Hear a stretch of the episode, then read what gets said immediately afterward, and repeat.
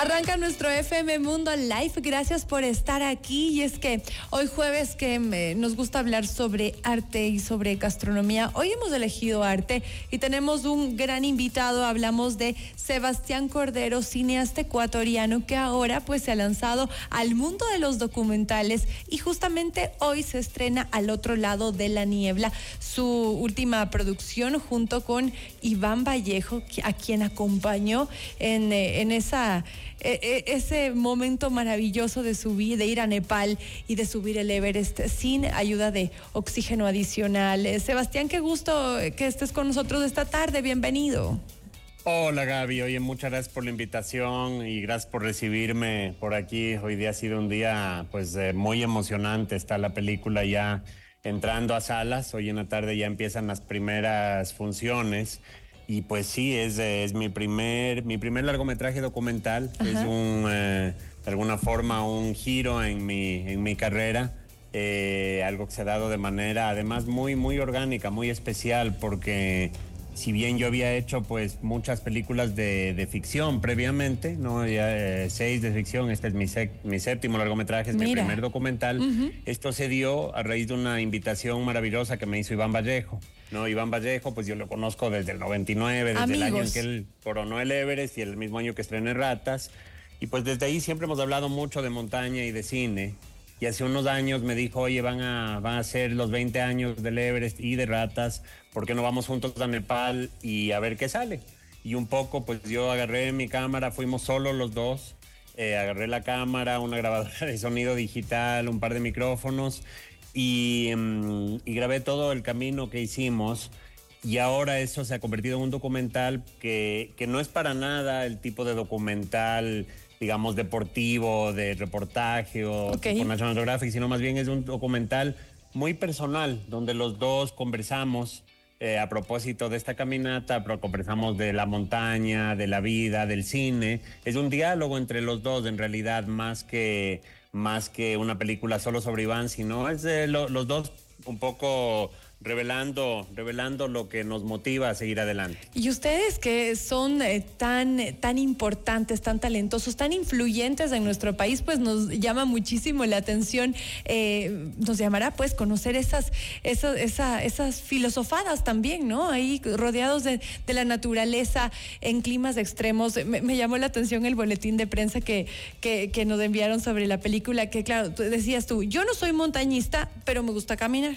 Tampoco soy documentalista, pero me gusta contar historias. ¿Cómo fue el reto para ti? Porque claro, Iván, de haber estado en su papayal, feliz, él ha subido sin oxígeno, él como, como estar caminando en la Carolina.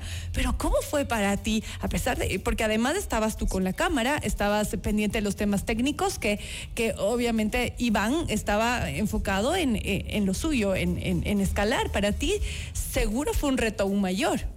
Uf, totalmente, ¿ah? totalmente. O sea, es que es de, verdad, o sea, los retos son, son, son varios. Por un lado, claro, para Iván esto es como un paseo, ¿no? Eh, eh, llegamos igual a 5.600 metros, eh, justamente al campamento base de, del Everest, que, que, queda 5.300 y de ahí subimos 300 metros más para tener algunas tomas desde, desde más arriba. Y eso es lo más alto que he subido en mi vida, o sea, no, no se compara, pero poniendo distancias, para, para Iván eso todavía es, es, es, es, muy fresco. O sea, él cuando sube al, al Everest, cuando subió es 8.848 metros de altura, son 3.000 metros más. Pero igual yo sí tuve que prepararme, pues porque él ha tenido toda una vida de esto. Yo me, me, encanta, me encanta la montaña, pero, pero no soy, no soy montañista. Entonces lo que hice es empezar a hacer mucho ejercicio para desarrollar resistencia, empezar a hacer bicicleta, yo hago bicicleta de montaña, empecé a, salir 20 kilómetros diarios en los meses anteriores.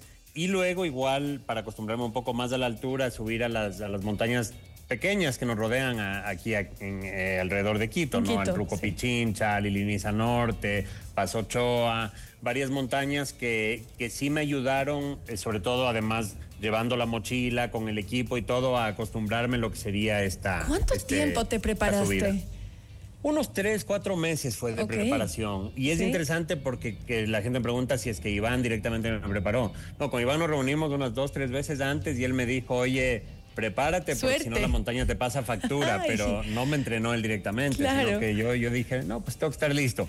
Y ahora quisiera conocer algo, si nos puedes dar ciertos adelantos de, de ciertos momentos o highlights que seguro te marcaron, porque yo creo que cuando uno está con un amigo conversando, qué rico es tener esa oportunidad de hablar eh, sin tener apuro eh, y, y, en las condiciones en las que ustedes tuvieron la oportunidad de conversar, en las que son ustedes eh, y la naturaleza, en las que están también sobreviviendo en, en una situación extrema, en, en un frío tremendo. ¿Qué nomás salió en eso? Pues, adelántanos algo. Yo sé que todos quieren ir a ver el documental, pero algo que nos puedas adelantar. Es que hay, hay, varias cosas, hay varias cosas que sucedieron de manera casi, casi milagrosa en cierto sentido, porque cosas que no teníamos previstas. O sea, nosotros teníamos el itinerario que se hizo, es el mismo itinerario que hizo Iván la primera vez que fue a Nepal, la primera vez que cuando todavía no tenía previsto subir el Everest, él descubrió todas estas montañas ya en persona y lo que queríamos era justamente captar esa chispa inicial de, de que te da la idea de un día volver y de un día tener un proyecto ahí.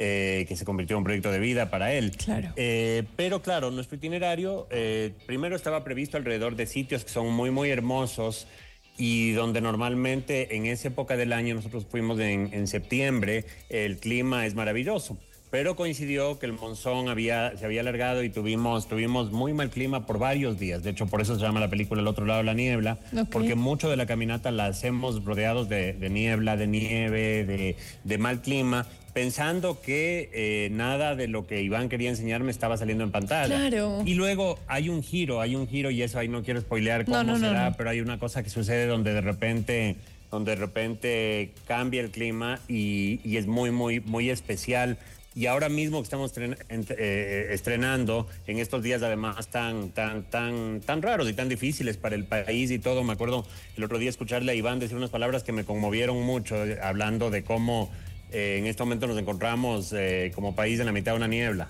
pero hay que seguir avanzando porque eventualmente sí se sale de la niebla y no sé, me parecieron unas palabras muy bellas, muy apropiadas en este momento. Pero claro, además de escuchar a Iván Vallejo es tan especial, tan motivante, eh, es, es, un hombre además tan inspirador que, bueno, no nos podemos perder. Algo que no quiero dejar de preguntarte es que además esta gran producción tuya está hecha para 3D.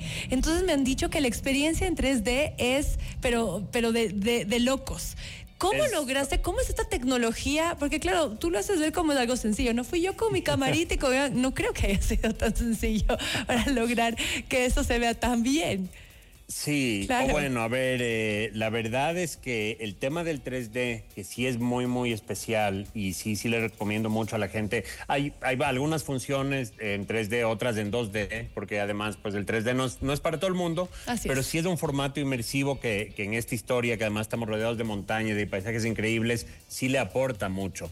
Eh, el 3D se ya en etapa de, finalización, de postproducción, y es un poco algo que aprovechamos de realmente de una tecnología muy, muy reciente que tiene que ver con la inteligencia artificial. A través de la inteligencia artificial, ahora tú puedes medir las profundidades en cada cuadro, en cada imagen de la, de la película, y en base a ese mapa de profundidades se puede hacer lo que es ya la conversión para sentir esas profundidades ya poniéndote los lentes de 3D, algo que hace un par de años no hubiera sido ni siquiera una opción. Y eso la verdad es que fue un trabajo espectacular de parte de los postproductores de Nicolás Andrade y Daniel Andrade que, que, que me plantearon esta posibilidad cuando estábamos finalizando la película y yo al principio le tuve dudas hasta que vi resultados y dije, wow, esto se ve increíble y así la hemos estado presentando y de verdad ha estado, ha estado muy, muy, muy, muy bien. O sea, como te decía, no está en todas las salas en, en 3D y es algo como especial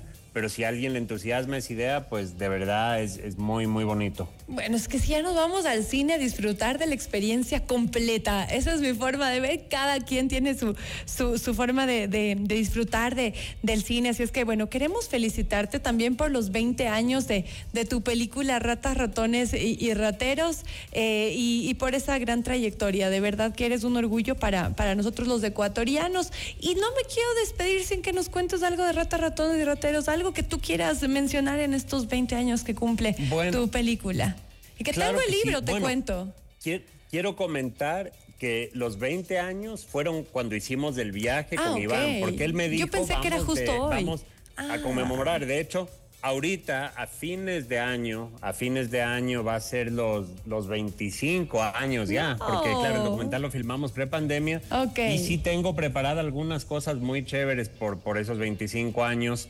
Entre otras, estoy con el proyecto de lanzar la banda sonora en formato vinilo, un vinilo de, que sería realmente un objeto muy, muy, muy lindo que va a tener toda la, banda sonora y canciones que no estuvieron en el CD original, sino solo en la película. Eso está previsto y de ahí también estamos eh, planificando una, algo que será una sorpresa en un par de meses eh, junto a Carlos Valencia y a Marco Bustos. Que, que, está ahí gestándose ahora. Entonces, Rata siempre ha sido la película que pues de alguna forma me, me ha dado tanto y, siempre da gusto el celebrar, el celebrar lo que, lo que, lo que fue, lo que es y lo que ha logrado junto a la gente aquí en Ecuador. Nos encantó, 25 años, no puedo creer cómo ha pasado el tiempo, sí. Pero bueno, nosotros nos seguimos viendo igual de perfectos, así es que no se nota, no pasa el tiempo. querido Sebastián, qué gusto conversar contigo. Te deseamos todos los éxitos y, bueno, y de paso te, invito también para que, para que presentes tu, tu documental a quienes te escuchan ahora en FM Mundo y que vayan a verla ya que nos acercamos al fin de semana. Sí, más bien es un gran momento. Estamos ahorita presentando al otro lado de la niebla, eh, mi primer documental con Iván Vallejo. Eh, está en todas las salas, en, todos los, en todas las cadenas, digamos, del país. Estamos en, siete ciudades, en 22 salas, o sea, está realmente en todo lado en formato 2D y 3D. Es una peli muy especial, una peli a la que le tengo mucho, mucho cariño, una peli más personal que las que he hecho hasta ahora y espero que la disfruten. Es una peli como para reflexionar y, aprovechar en estos momentos, además en familia, eh, disfrutar del cine un momento. Excelente. Muchísimas gracias a Sebastián Cordero por acompañarnos hoy. Y bueno, este fin de semana tenemos un plan excelente para ver al otro lado de la niebla. Que tengas un lindo día y éxitos, Sebastián. Gracias por estar Muchas gracias, Gaby. Gracias por la invitación. Un abrazo. Hacemos una pausa y ya volvemos.